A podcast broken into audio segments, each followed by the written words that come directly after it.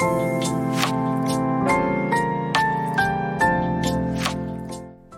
数秒前より元気になれる弓嫁ラジオをスタートします。おはようこんにちはこんばんは。ハロー弓嫁です。このラジオはオーストラリア在住19年の弓嫁が日々のハッピーや発見を声に乗せてお届けふわっとトークラジオです。今日は10月7日金曜日ですね。皆さんどんな金曜日の午後お過ごしでしょうか？弓嫁が住んでいるオーストラリア今朝はね晴れていたんです。もう春の陽気といった感じでねはい、テイクアウトしたコーヒーをバルコニーでね、夫翔ちゃんと2人で飲みました。うーん、とっても幸せな朝を過ごしました。そして今朝、ちょっとしたね、ことがあったんです。はい。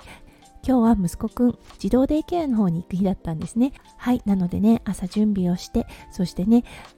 普段ね冬でもあんまりお家では靴下履いていない息子くん、うん、あの靴下好きじゃないみたいなんですね、うん、だけどねやっぱり学校に行く時は靴を履いているので靴下を履かせて学校へ行く準備をしていたんですね。さあ行くよっていう感じで夫翔ちゃんがね呼びかけて玄関の方に向かったところ慣れない靴下に足が滑りそしてね柱に頭をコチンとぶつけてしまったようなんです。そう尋常じゃない鳴き声にはいあの近寄っていったところはい。頭からたらーっとね血が流れていました。そうやっぱりね血ってびっくりしますよね。弓嫁は看護師であってそしてね頭からの流血はすごく血が流れるっていうのも分かっているのですがやっぱりね見た瞬間わっって思ってしまいました、うん、幸いね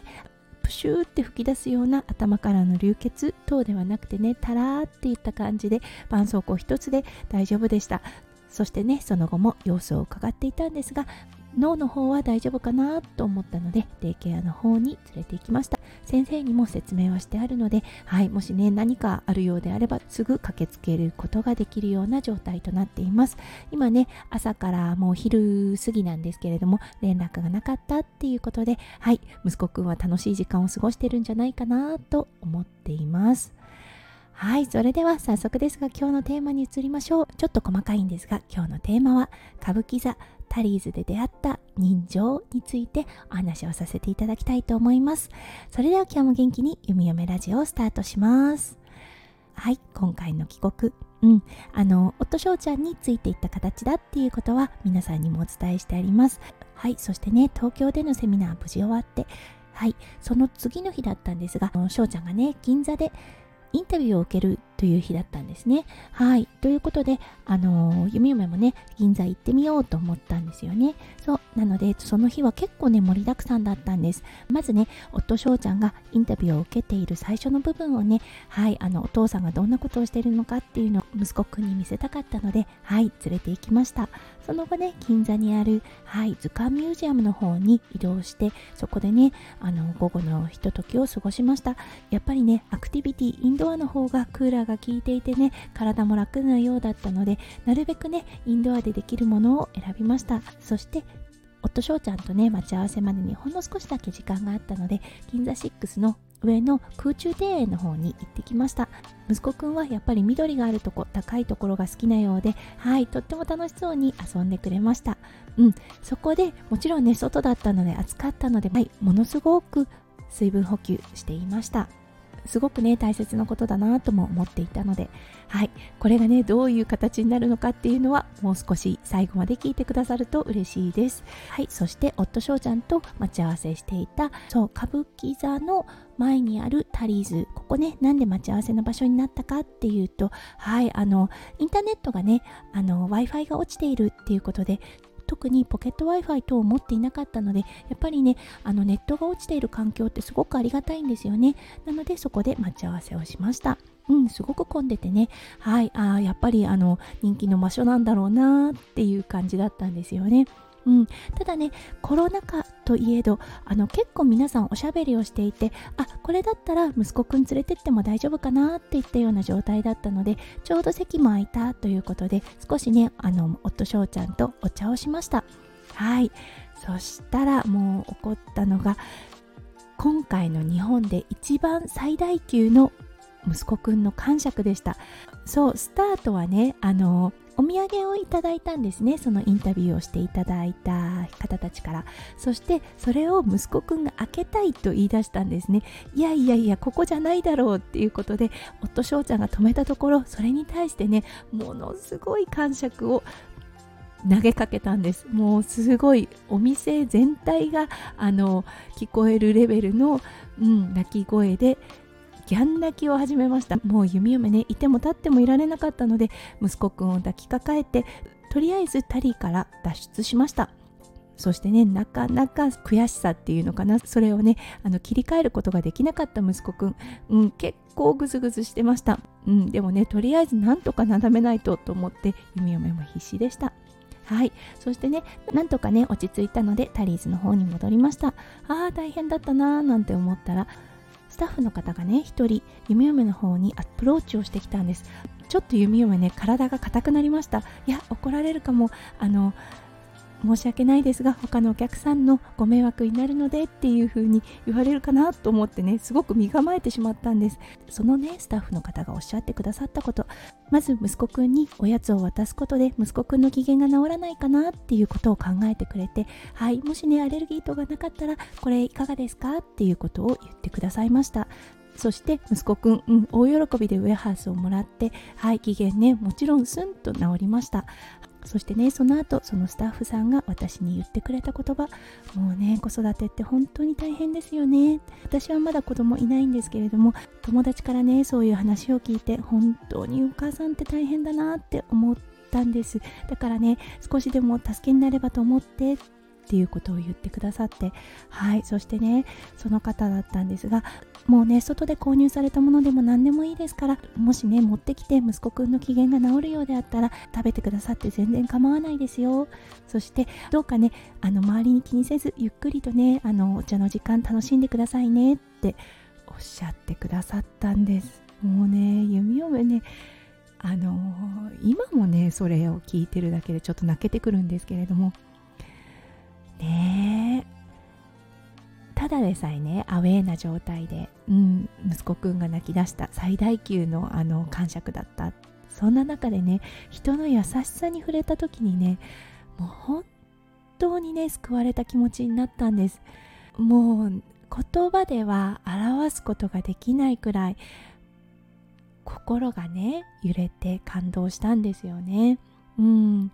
そう。でねあの対面に座っていた夫翔ちゃんはどんなことを言われているのか全くわからなかったそうなんです。ただねいきなりうるうるし始めた弓嫁を見てあなんか尋常じゃないことが起こってるとは思ったようで、うん、その後どうしたのっていう感じで言われて、うん、それでねあの事情を説明したところ、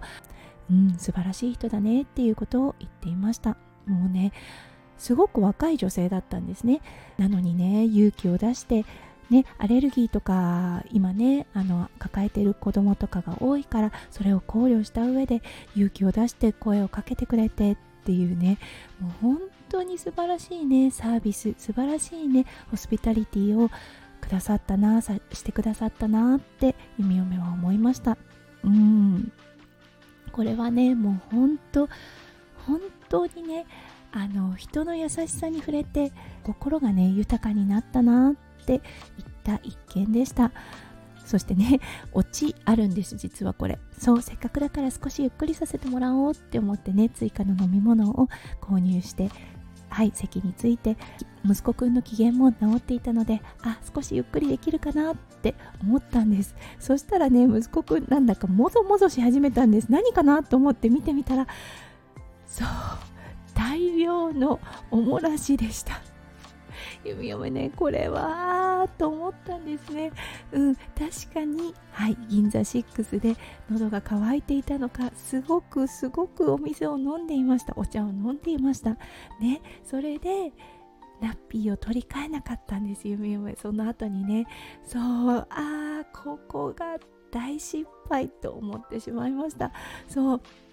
もう慌ててそうそれに気づいた弓嫁もう慌ててね床をあったティッシュで拭ってはいもうほんとそそくさとその場を後にしました。そのスタッフさん休憩にねその後入ってしまったようでお話しすることできなかったんですがお礼もすることができなかったのですが、うん、こういう形でお礼を述べる形となってしまいましたが本当にありがとうございました。そうそしてね席等は汚れていなかったんですが床をねちょっと濡らしてしまってあのもちろん拭いたんですけれども多分ねあれって思ったかもしれません。もう本当にすみませんでした。そしてね心からのありがとうを伝えたいと思います。うん、そしてねそういう時に限ってあの着替えを持っていなかったんですよね。うん、もしかしたら水で遊ぶかもって思ってそう弓嫁のバッグに入っていたのは水着のみでした。そうなんとか水着があったので、ね、それを着させて銀座の街へ繰り出してそしてねショートパンツを買ってはい着替えさせて次の移動場所に移動した弓嫁たちとなりました。うんなんかもう本当に銀座の街バタバタバタバタしたなっていうような印象が深く残っています。でもねその中で出会った人情その中で触れた人の温かさもう今回の旅のね一番のハイライトかなって思いました。コロナ禍の中でねなかなかね人と交流するっていうことちょっと難しいかなとも思ったんです。